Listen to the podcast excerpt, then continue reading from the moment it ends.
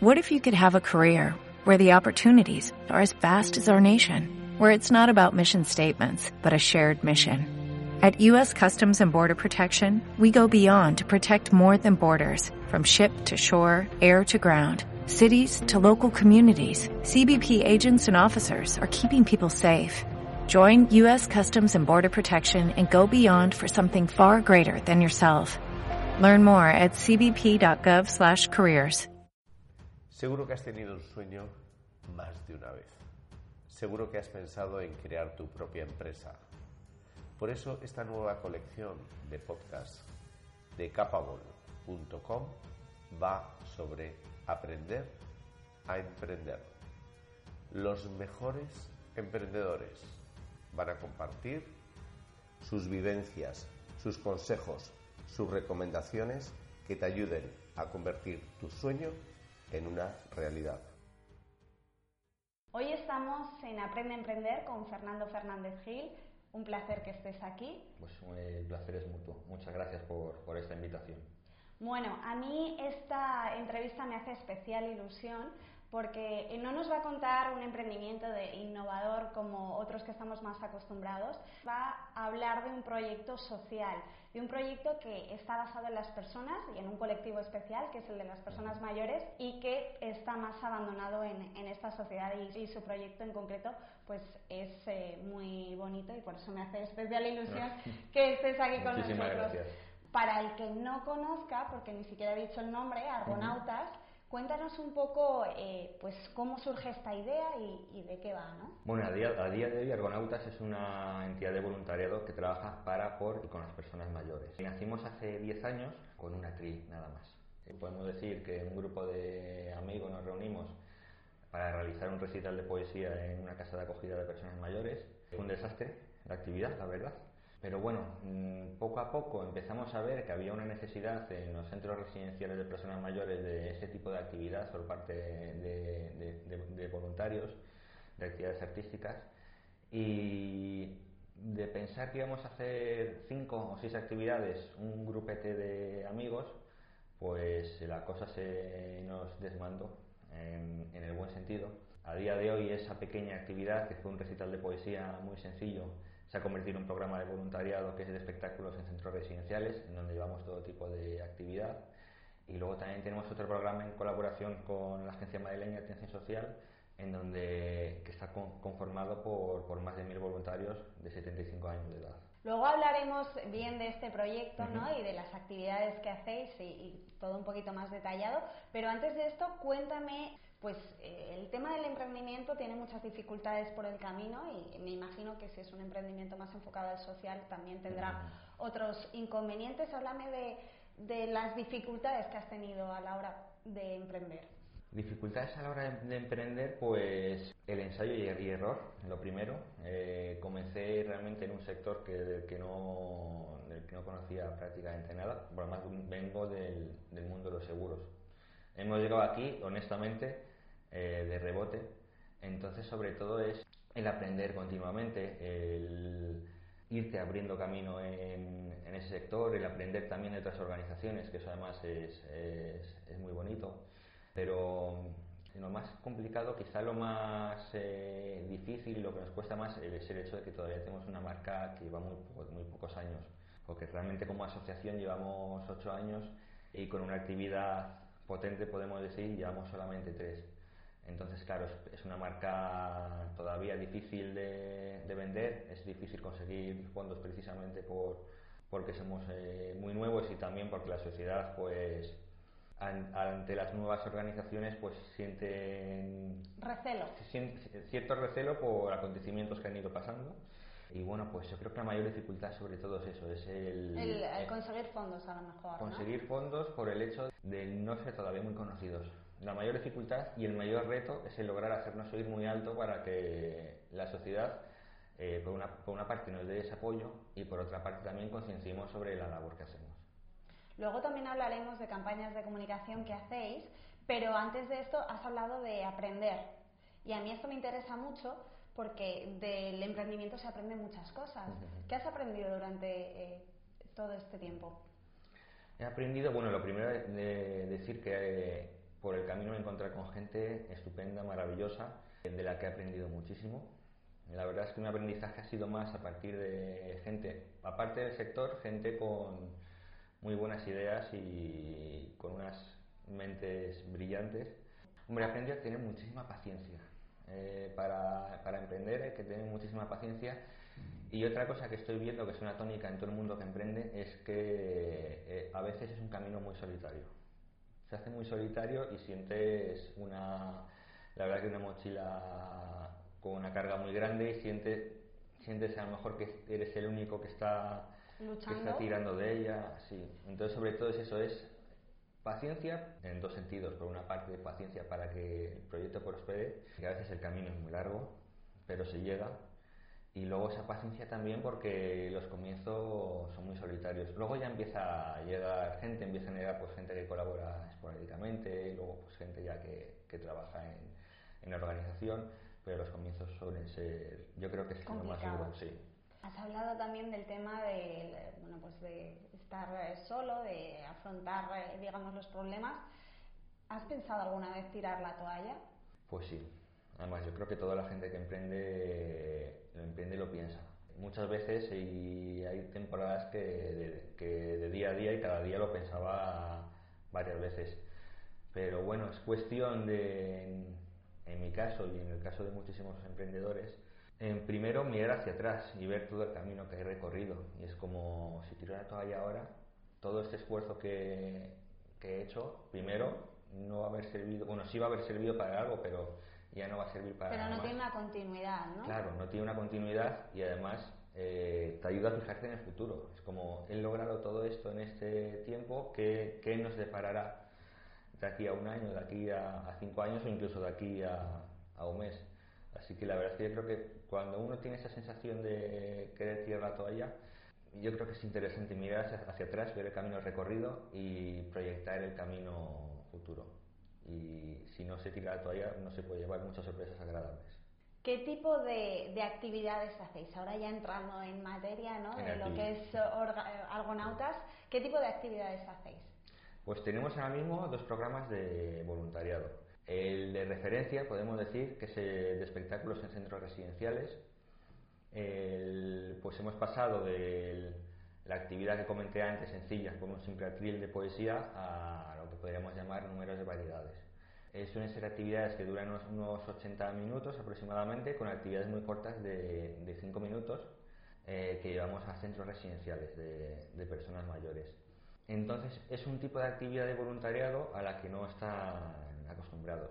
están más si, hay, hay más voluntariado, a lo mejor de acompañamiento puro, eh, pero nosotros lo que llevamos un poco es esa compañía, una compañía 2.0 podemos decir, una compañía y esa transmisión de, de, afecto por medio del arte y la cultura, por medio de ese espectáculo que al final eh, esa actividad artística que, que, llevamos es simplemente una excusa para pasar el tiempo con las personas mayores de, de ese centro. Y bueno, valoran muchísimo esa variedad que llevamos a la actividad, también valoran mucho el que evidentemente les hacemos a ellos protagonistas de, de la actividad. Eh, nosotros vamos, no vamos, los artistas voluntarios, o más bien voluntarios artistas, que es lo que buscamos, eh, van allí a saber que lo primero son ellos y lo primero es alegrarles el, alma, podemos decir. Y lo agradecen mucho también el hecho de que es una actividad muy interactiva y muy participativa. Y luego tenemos otro programa que hacemos en colaboración con la Agencia Madrileña de Atención Social, en sus 32 centros de mayores públicos que están repartidos por toda la Comunidad de Madrid. Siempre que tenemos que hacer una visita es un tour increíble por, por toda la comunidad. Y aquí son voluntarios mayores que hacen actividades para otros voluntarios mayores. Eh, son, estamos en torno a 1.060 voluntarios aproximadamente en este programa, con una edad media de, de 75 años. ¿De 75? De, sí. El 24% eh, supera los 80 años y hay 19 voluntarias, porque desgraciadamente los hombres vivimos menos. Hay 19 voluntarias que superan los 90 años. Y aquí pues mm, son actividades culturales eh, más específicas, son eh, creo que superan las 150, no me acuerdo del, del, número exacto, pero hay desde la típica de ganchillo, bolillos y punto a, a voluntarios que contribuyen a, cerrar la brecha digital, a enseñar a, eh, utilizar informática, eh, smartphones, a conectar a otras personas mayores con, con ese mundo digital.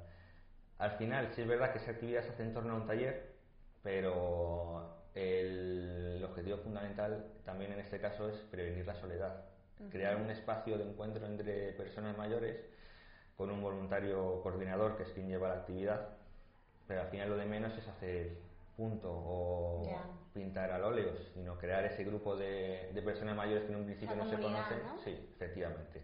Eh, lo he dicho muy bien, o sea, crear esa comunidad de gente que no se conocía, que tiene un, eh, una pasión o una inquietud eh, específica y entonces pues en torno a esa, a esa inquietud que puede ser pues aprender a pintar al óleo, eh, repujado a cuero, pues un montón de actividades, pues crear comunidad con otras personas mayores. Además a mí me encanta por ejemplo cuando se termina una actividad o incluso no se termina la actividad, están ya cansados y, dicen, oye, que si nos vamos a tomar un café y se están tres horas tomando el café y hablando, al final lo que importa es eso, es son actividades, en este caso, que más que...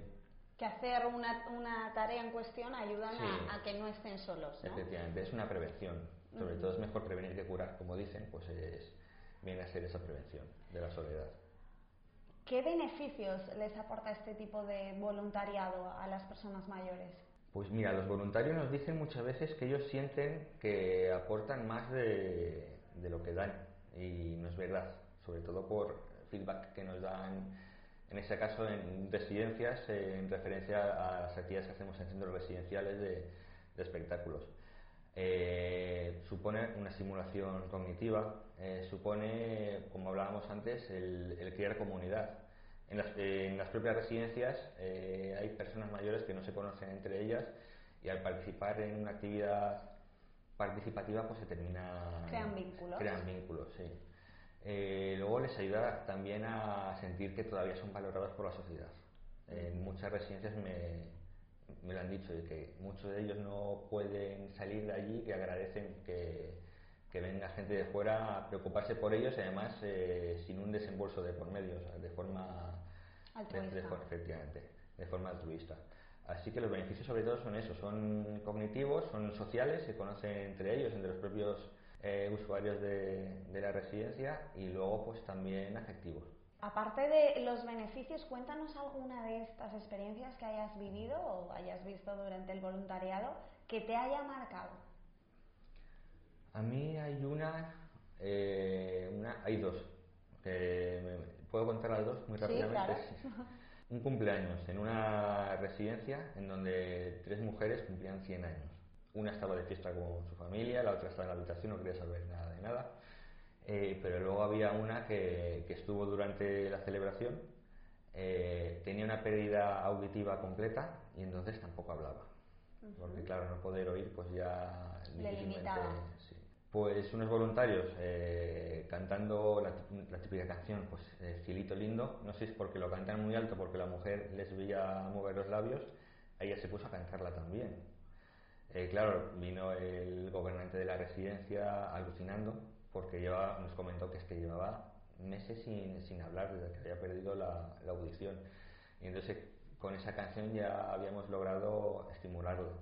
Y luego una experiencia muy bonita, eh, eh, un poco triste, pero muy bonita. En, en otra residencia, al terminar, se, se, me acercó una mujer mayor, iba con andador y iba a echar un mar de lágrimas me comentó que su hermano vivía en, en, esa residencia con ella, pero que había muerto hacía dos meses, que ella estaba muy triste, evidentemente por la muerte de su hermano, que también ella tenía problemas físicos pues importantes, pero que había logra, habíamos logrado que, que se, olvidara de, se olvidara de todo durante esa hora y media. Que recuperara la ilusión, por lo menos, y abstenerse ¿no? a, su situación personal. Sí, eran lágrimas, hubiera que estar echando de lágrimas, pero en ese caso era de, de, la emoción por ese, por ese momento que le habíamos ofrecido, que, que va más allá de esa hora y media. Hacéis también campañas de comunicación que están eh, bueno, eh, enfocadas en la concienciación, en la sensibilización del antiedadismo. Explica qué es este término y qué tipo de campañas hacéis. pues el edadismo, el gran desconocido, es eh, un tipo, una de las tres grandes formas de discriminación que existen, junto con el sexismo y, el racismo. El edadismo es la discriminación por edad. Se da en, en todos los colectivos. O sea, hay eh, edadismo hacia los jóvenes y hay edadismo hacia los mayores, hacia los adultos, pues cada uno tiene unas, unas características específicas. En el colectivo de las personas mayores, y muy resumidamente, el edadismo es ver de forma negativa a la persona mayor. El ejemplo que pongo... Estereotipos, ¿no? Marcar a base de estereotipos. Ah, sí, es verdad que muchas personas mayores que, que tienen esos estereotipos, como hay jóvenes que tienen los estereotipos que pensamos que tienen, pero al final el colectivo de las personas mayores es el, el más amplio que hay, es el más heterogéneo. Estamos hablando que es, eh, se establece que si ya se es mayor a partir de los 65, de 65 a más de 100. Entonces es un colectivo muy, muy amplio, con muchísimas caras y que realmente es un porcentaje muy bajo de personas mayores las que se ajustan a esos estereotipos que tenemos. Entonces, nosotros hacemos campañas de información en positivo sobre, sobre las personas mayores. Por una parte, para que culturalmente la sociedad eh, tenga una visión más realista y más positiva del colectivo, pero también para que las propias personas mayores asuman ese rol positivo. Porque claro, culturalmente les estamos machacando con esa imagen negativa de... Sí, de que eres una carga, ¿no? hay un estudio de, de, no sé si de la Universidad de Harvard, ¿Sí? no me acuerdo, pero era una de esas muy sesudas, que decía que las personas mayores que asumían ese rol negativo podían llegar a vivir de media ocho años menos. Entonces, al final, hacer esa sensibilización en positivo también repercute en la calidad de vida de, de las personas mayores. Tanto porque la sociedad ya les empieza a ver con otros ojos y a tratar de otra manera, como, como por el hecho de que la persona mayor ya no asume ese rol de, de persona de, de, de débil, de frágil, que es uno de los estereotipos que tienen este tipo de, colectivo, ¿no? En el tema de alguien que esté escuchando el proyecto y que le guste y que le gustaría participar o ayudar económicamente, ¿cómo os pueden ayudar? Pues estamos continuamente buscando voluntarios artistas, que no artistas voluntarios. el voluntario artista para nosotros es gente que tenga unas mínimas aptitudes pues ya sea cantando, ya sea tocando algún instrumento, eh, que le guste el humor, que le guste contar cuentos, que le guste recitar poesía, e incluso gente que simplemente lo que quiera sea acompañarnos a la residencia, a pasar, a pasar el tiempo con las personas mayores durante la actividad, pues estamos continuamente buscando voluntarios. Hay en nuestra web una sección específica además para la gente que pueda estar interesada. Y luego también, eh, como toda entidad sin ánimo de lucro, estamos buscando, buscando fondos. Somos una entidad que aunque llevamos eh, ocho años, o sea, empezamos en el 2010, estuvimos dos años sin constituirnos como entidad, en el 2012 ya nos constituimos como asociación sin ánimo de lucro y claro, todavía somos una entidad joven y muy poco conocida. Nos cuesta mucho conseguir esos fondos. Esa visibilidad, ¿no? De cara a la gente, ¿no? Para que os vea. Efectivamente. Y eso que las organizaciones que son pequeñas somos, eh, hacemos, son las, eh, podemos decir que logramos hacer mucho con muy poco. Estamos muy acostumbrados a estirar. Sí, el bolsillo, ¿no? estirar. Has hablado de, bueno, las personas te pueden ayudar, bueno, siendo mis, ellas mismas voluntarias, eh, te pueden ayudar económicamente. ¿Las empresas os pueden ayudar de alguna forma? Sí, sí, sí. Tenemos, buscamos patrocinadores empresariales de momento, ayuda de empresas nos ha venido por, por premios que hemos recibido. Eh, pues la asignación del premio. Como tal, de momento no ha habido ninguna empresa o no hay ninguna empresa que, que se haya interesado en patrocinarnos. Si es verdad que activamente no las hemos buscado porque no nos da el tiempo, la verdad. Al ser un equipo, somos un equipo muy pequeño, pero sí buscamos patrocinio tanto empresarial como, como particular. ¿Cuántas personas se pueden beneficiar de, este tipo de voluntariado? Es decir, ¿cuántas personas mayores podrían beneficiarse si, por este tipo de voluntariado? Pues en el programa de espectáculos en residencias solemos ir eh, de forma periódica a unas 10 residencias por año con una media de 40 usuarios. Entonces en este programa estamos hablando de, de 400 beneficiarios. Sí, es verdad que el año que viene queremos eh, subir el número de, actividades y nos, nos, hemos puesto como objetivo intentar llegar a los 600 u 800. Usuarios. Usuarios. Luego, en el programa que desarrollamos en, conjunto con la Administración Pública en los centros de mayores, aquí son más de 15.000 beneficiarios.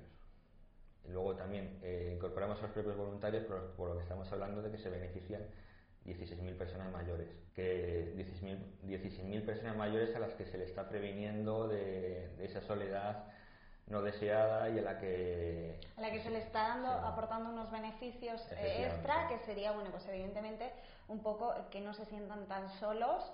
El tema de pues eh, durante ese tiempo que las personas están o acompañando o haciendo espectáculos que también les ayude a a, bueno, a sentirse mejor ellos mismos y estar más felices, ¿no? Y evidentemente pues a crear ese vínculo y esa comunidad de que se sientan un poquito pues más acogidos, ¿no? Que es importante. Lo dicho perfectamente.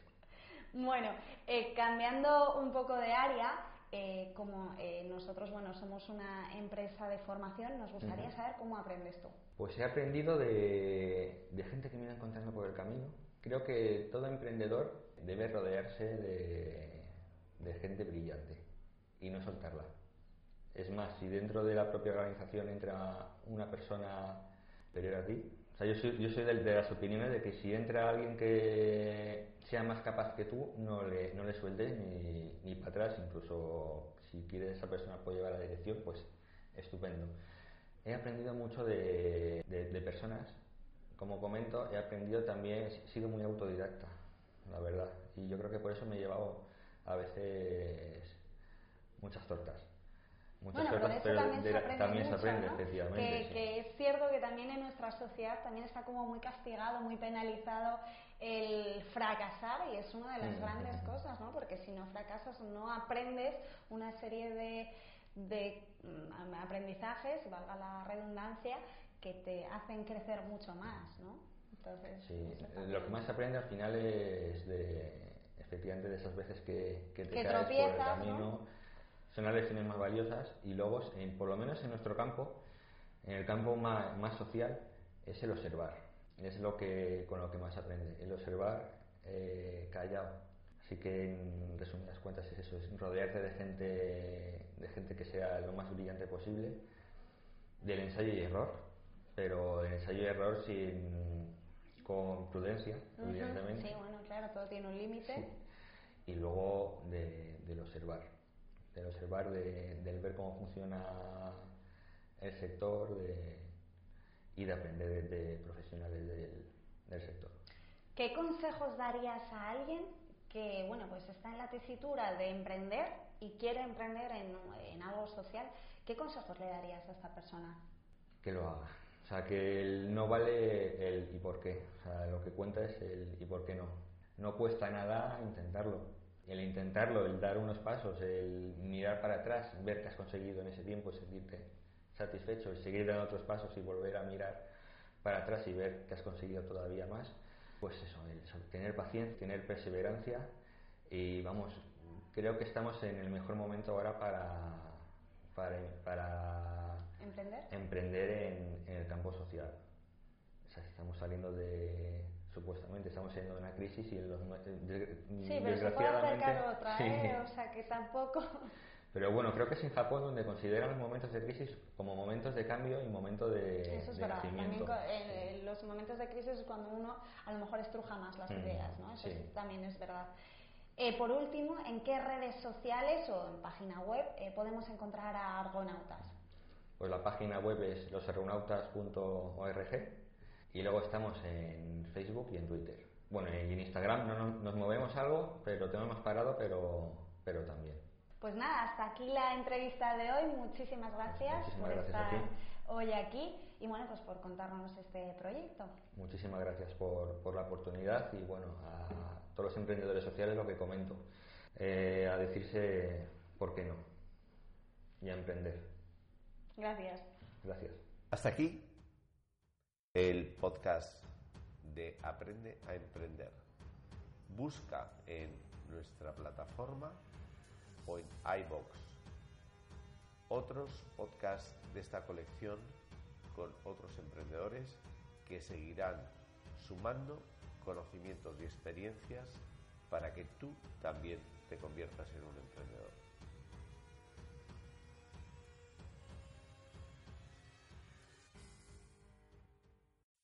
Swimsuit? Check. Sunscreen? Check. Phone charger? Check. Don't forget to pack the 5 Hour Energy. It fits great in a pocket or carry-on, and the alert feeling will help you arrive ready for anything. Now get 20% off when you use code 5HE Travel at 5hourenergy.com. Expires April 30th. One time use only. Not valid with other discounts. Remember, visit 5hourenergy.com and use code 5HE Travel to save 20%.